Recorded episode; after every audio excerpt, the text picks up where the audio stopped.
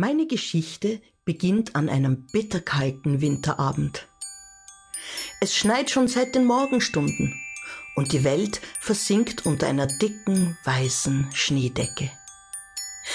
Also, kuschel dich gemütlich in eine Decke und setze zur Sicherheit vielleicht noch eine warme Mütze auf, damit deine Ohren warm bleiben beim Zuhören.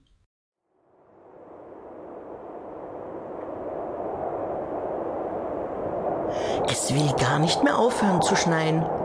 Und damit nicht genug, tobt auch noch ein eisiger Sturm.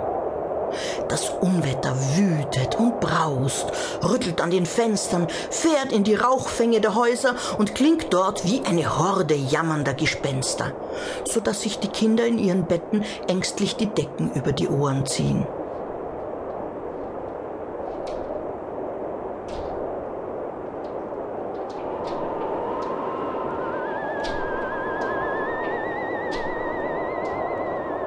Mitten durch den heulenden Schneesturm bewegt sich ein weißes Etwas.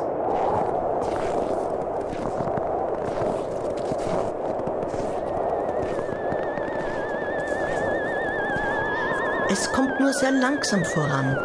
Und wenn der Wind gerade ganz besonders stark tobt und bläst, kommt das weiße Etwas ganz zum Stehen. Hin und wieder hält der Sturm kurz inne um wie ein wilder Kerl beim Schreien Luft zu holen. Und dann kannst du noch etwas anderes hören. Spitz die Ohren. Da. Jetzt habe ich es ganz deutlich gehört.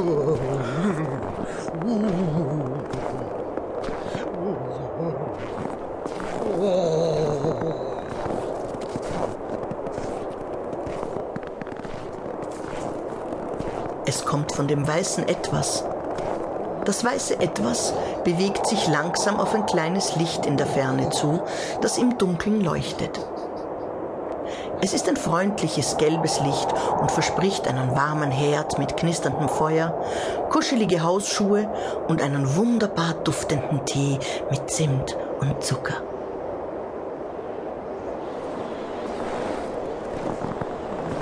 Da ist es wieder dieses Geräusch. Es klingt wie ein Stöhnen.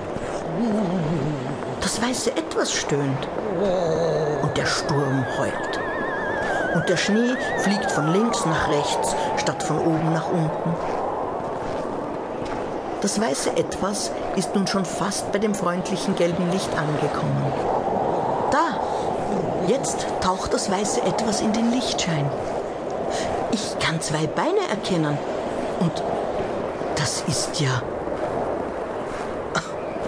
Nein, das kann nicht sein.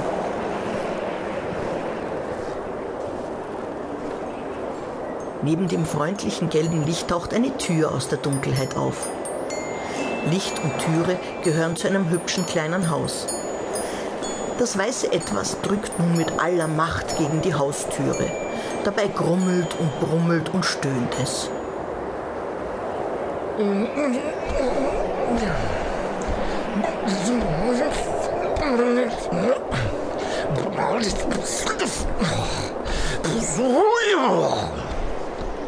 Endlich öffnet sich die Tür mit einem kleinen Begrüßungsquietschen. Guten Abend, sagt die alte Holztüre freundlich. Eine sprechende Tür? Komisch, komisch. Das weiße Etwas stolpert über die Schwelle und kugelt bis in die Mitte der gemütlichen kleinen Wohnstube.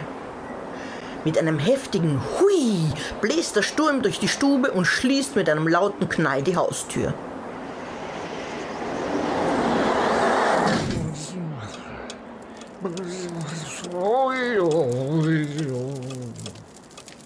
Da gibt es einen Herd, in dem ein lustiges kleines Feuer knistert. Obendrauf steht ein Topf, aus dem es vor sich hin köchelt und einen wunderbaren Duft verbreitet. Unter dem Tisch liegt ein dickes, flauschiges Paar Filzpantoffeln. Und hinten in der Ecke habe ich gerade das gemütlichste Bett entdeckt, das ich je gesehen habe. Nur mein Bett ist noch gemütlicher. Wie? Deines ist das gemütlichste?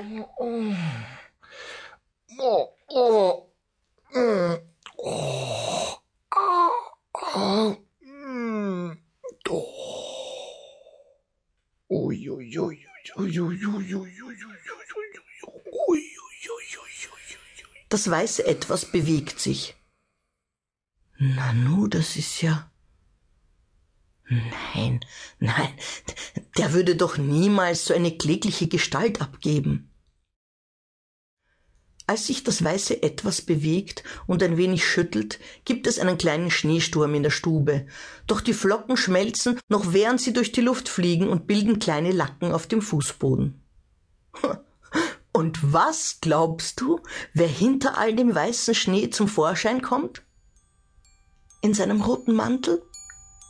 Mit einer roten Zipfelmütze? Und einem langen weißen Bart? Unglaublich, aber es ist tatsächlich der Weihnachtsmann. Aber was für ein jämmerliches Bild bietet er uns da. Mühsam rappelt sich der Weihnachtsmann vom Boden auf. In seinen eiskalten Händen hält er einen großen leeren Sack. Von der Mütze, vom Mantel und von der Hose tropft der geschmolzene Schnee. In seinem Bart hängen Eiszapfen, die langsam zu schmelzen beginnen. Die Nase ist rot gefroren und unter den buschigen Augenbrauen schauen zwei müde, braune Augen hervor. Das weiße Etwas, das sich als Weihnachtsmann entpuppt hat, will die Hände öffnen und den Sack fallen lassen. Doch das geht nicht. Die Hände sind ganz steif gefroren und wollen sich nicht öffnen.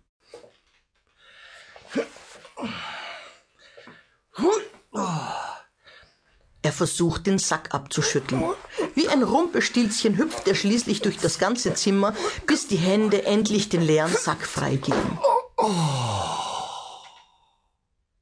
Meine Finger sind eingefroren. Ganz steif sind sie. Aua!